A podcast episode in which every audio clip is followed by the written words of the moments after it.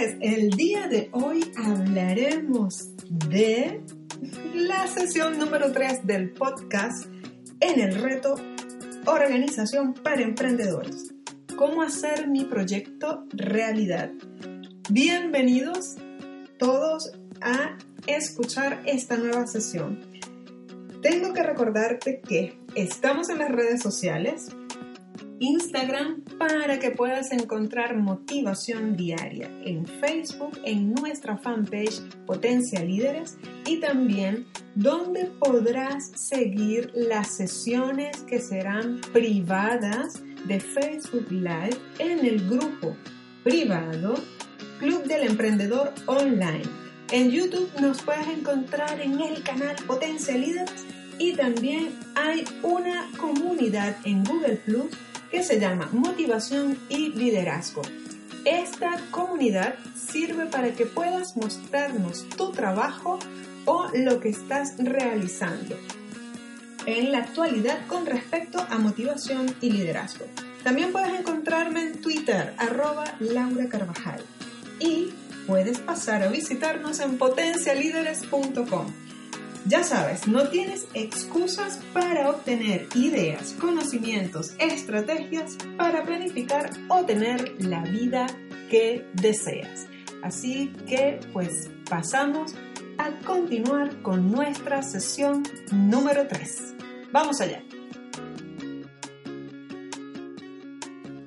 Hoy vengo a hablarte entonces de lo que será determinar las estrategias que vas a implementar para la creación del plan. Debes pensar en este caso en todo lo que implique garantizar el flujo constante de información a tu plan o el flujo constante de ingresos en tu empresa si lo que estás haciendo es un plan de negocios para tu emprendimiento o tu futura empresa. Tienes que saber que vas a trabajar sobre la buena forma de tasar todo lo que tienes. Tienes que buscar el precio ideal para lo que tú esperas vender, el precio de venta que vas a dar. Asimismo, si tú tuvieras que vender algo para poder organizar tu viaje o para poder inmigrar, tienes que buscar a alguien que pueda darte el mejor precio posible en el mercado. Lo mismo harás si vas a organizarte con respecto a la venta de productos o servicios en tu empresa y tienes que investigar primero a tus competidores. Si en el caso del que estamos hablando hoy tiene que ver en tu proyecto de escuela o la universidad, tienes que buscar eso que tú estás haciendo como proyecto, qué precios tiene en el caso de que fuera un nuevo producto que estás creando, un nuevo servicio, qué precios tiene en el mercado o qué precios podría tener. Si no es eso lo que estás trabajando, entonces verifica los precios de la consecución del proyecto. Cada etapa del proyecto, cuánto te cuesta. Hablemos de fuerza de ventas. Para las personas que están en el área de ventas, tienes que determinar el número de ventas que vas a hacer. Y si eres un emprendedor o empresario y lo tuyo tiene que ver con vender servicios o productos, piensa el número de vendedores que necesitarás para iniciar, así como su perfil y las habilidades requeridas para colocar tu oferta en el mercado con éxito. Cuidado con buscarte un vendedor de acuerdo a las necesidades del vendedor. Hay personas que tienen la costumbre de buscar personal eh, para su empresa, ya sea pequeña, mediana, empresa, y se dejan llevar por la necesidad de conseguir el puesto de trabajo de la persona que tienen delante y no por las habilidades requeridas para ese vendedor en su puesto de trabajo, el perfil del vendedor, las habilidades del vendedor para que puedas estar tú con tu producto o tu servicio en el mercado con éxito y con el vendedor correcto. Hay momentos en el que tenemos que pensar un poco más allá de tomar en cuenta si el vendedor está pasando o no por dificultades o la persona que se presenta delante de ti está pasando o no por dificultades. Tienes que entender que tu negocio necesita a alguien que tenga habilidades para la venta. Si no las tiene y si tu negocio no puede enseñarlas porque no hay la capacidad económica, entonces olvídate de esa persona tiene que encontrar su nicho y tú tienes que darle a tu nicho de mercado el mejor vendedor posible para lograr los resultados que necesitas. Tienes que intentar alcanzar las mejores metas, las metas altas. Eso es lo que tienes que hacer en el caso de la fuerza de ventas. Cuando hablamos de canales de distribución, por ejemplo, con respecto a las ventas, tienes que saber qué es lo que necesitas. En este caso y en cualquiera de los casos en los que estemos hablando de proyectos diferentes, escucha estas preguntas y mira si tiene que ver con tu proyecto. ¿Qué necesitas para hacer el proyecto? ¿Necesitas un inventario que ya tienes o un inventario que tiene otra persona en otro lugar? ¿Necesitas medios para el transporte de algún tipo de mercancía o medios de transporte para ti y para los tuyos? ¿Qué tipo de medio de transporte? ¿Necesitas un avión? ¿Necesitas un autobús? ¿Necesitas un coche? ¿Necesitas un camión? ¿Qué necesitas? ¿Requieres de un lugar para almacenar mercancía? ¿Requieres de un lugar para guardar documentos importantes?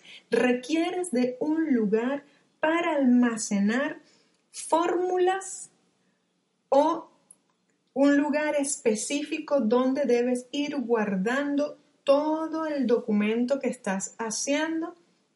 ¿Cómo estás resguardando tú el documento que vas a presentar como proyecto final? ¿Dónde lo estás guardando? Tienes que pensar en eso. Por cierto, a las personas que tienen eh, ganas de emigrar a otro país, solo quiero darles este consejo muy útil. Cuando a usted le piden un documento en cualquier país, eh, cualquier oficina de inmigración, tienes que hacer o llenar un formulario, tú sacas copia de ese formulario completo, por delante, por detrás, toda la forma del formulario ya completado, o sea, lleno, con los datos que te piden y el documento o los diversos documentos que te están pidiendo con sus traducciones o no traducciones. Tú tienes que sacarle copia absolutamente a todo lo que vas a enviar. ¿Por qué? Porque se puede perder. Y tú tienes un respaldo de que tú envías todos los documentos. Asimismo, considero que debes hacer en todo lo que envíes, ya sea a clientes, proveedores, tienes que tener copia, siempre una copia. Fue enviado eh, se, envió por correo, se envió por las vías que fueran necesarias. Tú hiciste el envío y tienes que demostrarlo. Tienes que saber también dónde, dónde vas a lograr tener mejor em, venta o dónde vas a tener una mejor cotización. A ver si me explico. ¿Dónde te conviene tener el mejor local posible o manejar el mejor catálogo por Internet. Tienes que comenzar a investigar sobre eso, pensar en ello, pensar en el caso de si vas a viajar, cuál es la mejor aerolínea, cuál es la mejor forma de viajar. Tienes que pensar en tu proyecto, dónde voy yo a, desde dónde voy yo a conducir este proyecto. ¿Será desde unas páginas de, perdón, unas láminas de PowerPoint o será desde un documento tipo Prezi. ¿Qué voy a hacer de innovador para presentar mi proyecto y que se vea diferente? Tienes de igual manera que trabajar sobre los canales de comunicación. Los canales de comunicación tienen que ver con la democratización de la comunicación a toda la gente que está involucrada en el mismo proyecto. Todos deben saber lo mismo. Todos deben tener eh, la misma información, ya sea para citas, eh, para encontrarse con personas que necesitan hablar con ustedes, con expertos o personas que les van también a, a dar más información de la que necesitan, ya sea porque te vas a ver con un asesor, tienes que comunicarle a toda tu gente lo que estás haciendo. Nadie puede quedarse por fuera. ¿Por qué? Porque la meta es que todos trabajen en función del plan que ya tienen trazado. Tienes también que pensar en buscar información en las redes sociales, en buscar información sobre blogs, páginas web, en newsletters, por ejemplo, que te puedan ayudar a trazar estrategias que van a requerir de ti tiempo, una inversión de tiempo y una inversión de dinero. Tienes que hacerlo. Hay que montarse en ello para lograr desarrollar ese plan. La estructura financiera es una experiencia donde algunos emprendedores y empresarios se quedan atrás porque piensan que tener la idea y lanzarse hacia la idea es lo mejor que pueden hacer sin pensar en el costo que tiene un negocio o el desarrollo de un negocio. Hay momentos en los que tenemos que sentarnos a pensar en esta parte, que es la más complicada, cuando de inmigrar se trata, cuando de desarrollar un trabajo para la universidad o para la escuela se trata, porque no todo el mundo tiene la capacidad económica para cubrir algunas cosas que se deben pagar. Entonces hay que hacer un plan sobre el plan y ese plan es una estructura financiera para ver cómo se puede lograr pagar. Si tú quieres trabajar en tu empresa nueva o en ese emprendimiento que quieres realizar sobre la estructura financiera, te recomiendo que hagas un plan de negocios, que te dirijas a ver con un asesor la parte financiera para que puedas entender tu negocio, cómo se va a movilizar con la cantidad de dinero que tienes en la actualidad o con la que podrías tener en el futuro si vas a tener un socio capitalista, por ejemplo, si vas a tener un socio inversionista o si vas a pedir un crédito para poder iniciar este negocio, para poder iniciar esta nueva empresa. Si vas a, a inmigrar, si vas a viajar, tienes que pensar en cuánto te va a costar y el hecho de que tú te sientes a pensar cuánto te va a costar eso, tiene que estar planificado. Además de eso, piensa en la viabilidad de la idea que tú tienes. Si quieres hacer un plan para hacer este proyecto que tienes en mente sobre ventas, tienes que sentarte a pensar, ¿eso que tú vas a vender, servicios o productos, realmente es viable? ¿Cuánto te cuesta llevarlo, desarrollarlo, hacerlo realidad? ¿Cuánto te va a costar? Después de eso, pensar cuándo comienzas a generar ganancias. La estructura financiera básica de un plan de negocio se compone de seis reportes. Voy a ello, te voy a explicar rápidamente. El primero, estado de resultados. Esa es una proforma que se proyecta a tres años que se proyecta a tres años del plan. Esto tiene como objetivo presentar una visión a futuro del comportamiento de tu negocio, de tu empresa, de lo que tú vas a hacer.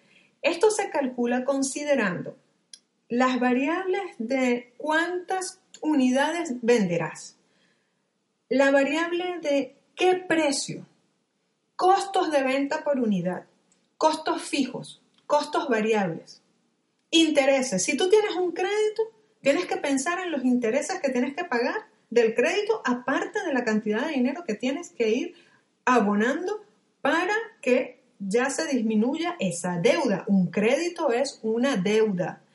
Y pensar en los, en los impuestos. El resultado será la utilidad neta. Después que ya has hecho todo ese cálculo, el resultado será la utilidad neta. Otro componente del reporte para el plan de negocios, el reporte de estructura financiera básica para el plan de negocios, es un balance general, pro forma, proyectado a tres años igual. Este reporte también se divide en dos variables. ¿Qué tiene la empresa y cómo se financió? ¿Qué tiene tu proyecto y cómo se financió? ¿Qué tiene tu proyecto y cómo se va a financiar? Contempla desde lo que tú tienes, los activos de tu empresa. Los activos, lo que podríamos denominar activos de tu empresa sería mobiliario, equipo. Eso es activos de la empresa. Los activos de tu proyecto. La computadora desde donde estás escribiendo, la laptop o la tablet.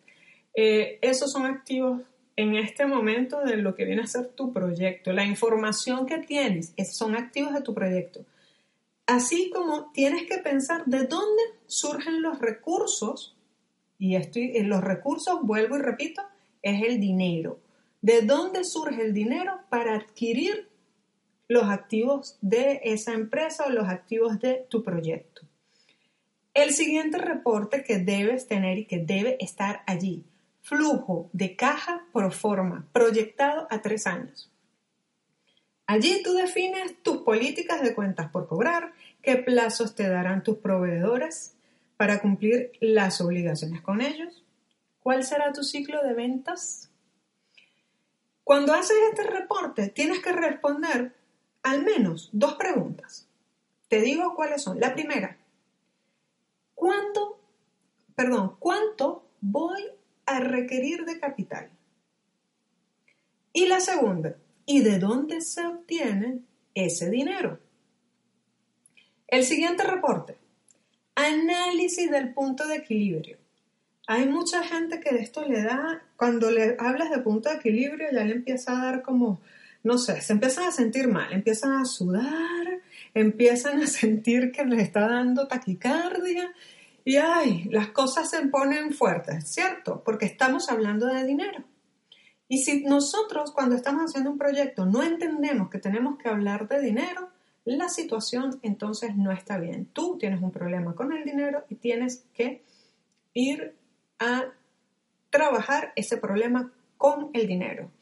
Si tú entiendes que un plan de negocios, ya sea para una empresa o porque vas a, a, comenzar un emprendimiento, ya sea que estás entendiendo que ese proyecto que tú tienes exige que se meta dinero en él y tú entiendes que cuando estamos hablando de dinero, tenemos que hacerlo como sea y no te pasa esta situación que te sientes negado a hablar de ello, pues entonces estás bien en tu estructura psicológica y, el, y la forma en cómo ves el dinero. Hay gente que tiene muchas dificultades en la forma como ve el dinero. Entonces, el análisis del punto de equilibrio es una medida que nos va a indicar las unidades que una empresa debe vender para cubrir los costos fijos derivados de su propia operación. Si yo tengo que sacar copias para mi proyecto, por ejemplo, el costo derivado de hacer esa operación es lo que me cuestan las benditas copias. Si yo durante todo el proyecto tengo un costo fijo sobre copias que debo hacer cada semana, entonces yo tengo que saber cuándo, después de que yo ya he pasado ese punto donde tengo ya fijo los costos de las fotocopias, cuando empiezo a ganar sobre ello. Porque tiene que haber una ganancia sobre ello por más inversión que sea, tienes que ver la ganancia y eso es lo, de lo que se trata el punto de equilibrio. Este dato es relevante para determinar el momento en el que las ventas comenzarán a generar utilidades a la compañía, a tu empresa, a tu proyecto. ¿Cuándo va a generar utilidad? En el caso de un proyecto universitario genera utilidad desde el momento en el que tú ves que hacer ese trabajo de grado te compensa cuando ya tú obtienes un trabajo después de obtener, obviamente, el título universitario. Ahí te das cuenta cuánto invertiste para lograr estar en el trabajo que estás en la actualidad o quizás incluso crear tu propia empresa a futuro. Este dato, como te digo, es relevante. Asegúrate bien de que el punto de equilibrio sea algo real y alcanzable de acuerdo a tus posibilidades. Muchos emprendedores, muchos, no piensan ni en punto de equilibrio ni cuándo van a generar realmente eh, ganancias sobre sus ventas de productos o servicios, no piensan que eso será algo real o alcanzable de acuerdo a sus posibilidades. Es más, te digo una cosa, ni siquiera piensan en sus posibilidades. O sea, ¿cómo calcular el punto de equilibrio? Para ellos eso es como, no sé, física cuántica, una cosa así. Entonces, hay que ponernos con respecto a la estructura financiera muy, muy eh, en detalle, ser muy específicos y trabajar sobre eso y no tenerle miedo a trabajar sobre el dinero. Hay que hacer un análisis de estos escenarios. Ojo, tú puedes hacer esto, entregarlo. O puedes buscarte un asesor. Preferiblemente búscate un asesor que tome el estado de resultados y proyecte, que haga una hoja de cálculo, que te den los posibles eh, escenarios y los posibles resultados. Y esos dos posibles escenarios van a ser dos, dos, no hay más, dos. Uno optimista y uno pesimista. El optimista es un crecimiento anual del 20%. Y el pesimista con un 3% de crecimiento anual. Ese es el pesimista. Pero tienes que saber, tienes que saber dónde estás parado en tu estructura económica. Entonces ahí es cuando se empieza a hablar de variables como el comportamiento del resto eh, de los costos, gastos, inversiones. Tienes que pensar en eso. Mucha gente se queda en, no querer pensar en, la situación de la estructura financiera. Dicen, no, me lanzo de una vez porque a fulanito, un amigo de eh, mi primo, que es el, tío de mi sobrino, un enredo total de gente que ni siquiera finalmente terminas de conocer. Eso es lo que nosotros llamamos una leyenda urbana. No sabemos, no sabemos qué está pasando allí. Este apartado, yo lo único que quiero que veas es que tiene una importancia fundamental, porque allí es donde tú podrás mostrarle a tus futuros socios, futuros inversionistas, que puedes utilizar ese plan de negocios como una herramienta para conseguir incluso financiamiento de bancos. Debes incluir, obviamente, la tasa interna de retorno. No te olvides de decírselo a tu asesor necesitas que esté incluido la tasa interna de retorno y el análisis de punto de equilibrio, entre otros indicadores claves que obviamente conoce el asesor financiero. Búscalo. En la parte de los recursos humanos, esto es algo que tenemos que hablar antes de finalizar. Ya hablé un poquito sobre esta gente que viene a ti, que te habla de sus necesidades para encontrar un trabajo. Ahora te voy a hablar de una cantidad de personas que van a llegar a ti y que son todólogos. Que ellos pues hacen muchísimas cosas al inicio, se hacen responsables según ellos y después resulta que no pueden ni siquiera administrar su propio tiempo. Asimismo, le llegan a los emprendedores todólogos que dicen que le van a ayudar y no terminan ayudándolo. Y otros que se denominan emprendedores todólogos que hacen de todo y que no se pueden hacer responsables luego de la administración o de la operación del negocio. Hay que tener mucho cuidado en cuanto a qué es lo que podemos hacer lo que sí y lo que no, lo que está en nuestro alcance y lo que no. Y tenemos que buscar asesores o aprender. Y lo mejor que puedes hacer realmente es tener consejos prácticos y gente que te pueda dar ayuda en lo inmediato posible para poder hacer realidad el plan que tienes. Búscate entonces entre ese entorno que necesitas de recursos humanos un buen equipo de trabajo Delimita las funciones, responsabilidades, sueldos y prestaciones de acuerdo al rol que se tenga. Asimismo, te sugiero que te pongas un sueldo para ti. No utilices tu empresa o tu emprendimiento para pagar tu casa, para pagar... No, tienes que ponerte un sueldo. Comienza por desarrollar también un organigrama. Tienes que delimitar las funciones, obligaciones y responsabilidades del equipo. Y eso se hace en base a los cargos o los puestos de trabajo que tienen. Determina los sueldos, prestaciones incentivos de cada puesto. ¿A que no habías pensado en que tienes que pagar prestaciones? Tienes que tomar en cuenta que eso va dentro del proyecto.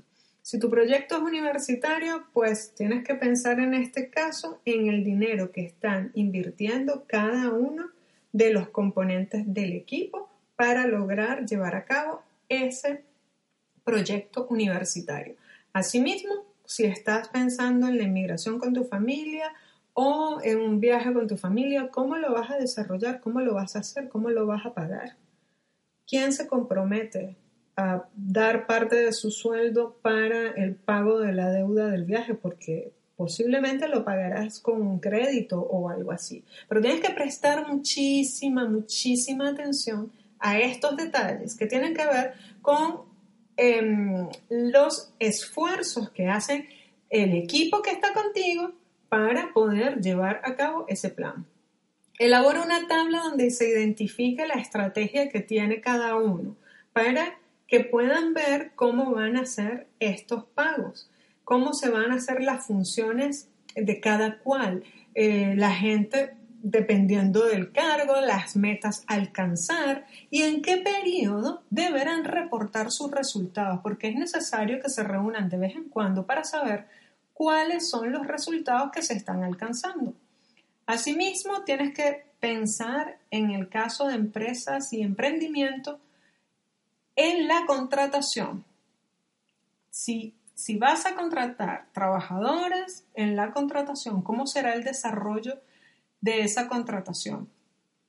Tienes que pensar también en dirigirte a los inversionistas potenciales con ese plan que estás haciendo. Si estás planificando tu negocio, tienes que pensar en esos inversionistas potenciales para mostrarle ese plan de negocio, ese proyecto que tienes entre manos. Tienes que pensar también en colaboradores, clientes y proveedores. Es posible que ellos quieran saber más sobre ese trabajo que estás realizando. Haz un resumen de tu trabajo. ¿Qué te parece? Sintetizar toda la actividad que deben hacer. Haz un resumen del proyecto, pero sobre las actividades que se van a generar en base al plan que tienes. De allí ese resumen que sea de una o dos páginas para dárselo a todos los involucrados en este proyecto que estás haciendo. Piensa, describe en él la empresa, si es una empresa, el proyecto, si es un proyecto, describe lo que vas a ofrecer, las ventajas competitivas, describe las características y también el contexto donde se desenvuelve el proyecto. Los factores financieros. Apunta en esa área de factores financieros los elementos. Ventas, ganancias, flujo de efectivo, retorno de inversión. Para quienes están haciendo un proyecto, hablemos también de retorno de inversión. Las necesidades financieras. ¿Cuánto capital requiero para emprender o fortalecer el negocio? ¿O cuánto capital requiero para hacer realidad este plan que tengo? Piensa también en la posición actual del plan, la información que tienes, quién te la provee, cómo llegas a ella, el número de años de operación de este plan, si es que va a llevar años o puedes planificar también con respecto a meses. Nombre de quién hace la planificación y nombre de todos eh, los componentes del equipo. También necesitas saber cuáles han sido los resultados conseguidos en cada periodo en el que te has propuesto alcanzar algún objetivo. Y esto, cuando ya tú tienes esos resultados, muéstraselos a todo el equipo. Eso va a ayudar a que el equipo se entusiasme contigo porque ya están logrando los objetivos propuestos para llegar a la meta final, que es la concreción del plan. Y ahora sí, nos vamos, pero nos vamos con mucha, mucha, mucha, mucha información. Espero que esta información te haya ayudado muchísimo a visualizar y a tener muchas más ideas sobre lo que quieres hacer. Espero que haya sido lo suficientemente descriptivo, si no, déjalo en los comentarios y si puedes, también puedes escribirme a potencialíderes.com.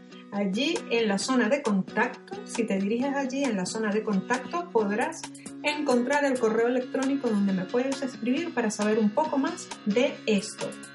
Además, en la siguiente sesión de Facebook Live que se hará en el grupo privado Club del Emprendedor Online, vamos a ir respondiendo a las preguntas que tengan. Así que Será necesario que en la próxima sesión, si quedaste con dudas, puedas hacerme las preguntas y será en vivo, las contestaré y allí, bueno, podrás compartirlas con otros y que los otros también puedan entrar en la misma dinámica que quizás tengan la misma duda que tú. Bueno, puedes entonces pasar a visitarnos en Instagram Motivación Diaria. Recuerda que ahí van a estar los tips por Instagram de este reto Organización para Emprendedores, cómo hacer mi proyecto realidad. Busca también en YouTube Potencia Líderes, este canal de Potencia Líderes, donde también si necesitas más información, seguro allí la vas a encontrar. Sobre todo si tiene que ver con liderazgo, creación de equipos de alto rendimiento, también sobre marca personal y últimamente hemos estado trabajando mucho la parte de negocio, cómo vender a través de internet y negocios online. Google Plus, la comunidad que tenemos allí se llama Motivación y Liderazgo. Puedes buscarme en Twitter arroba Laura Carvajal y visitarme en potencialíderes.com. Bueno, como te dije ya, no tienes excusas para obtener ideas conocimientos, estrategias para planificar o tener la vida que deseas. Nos vemos y nos escuchamos en el próximo podcast, en la sesión número 4. Te espero allí. Hasta pronto.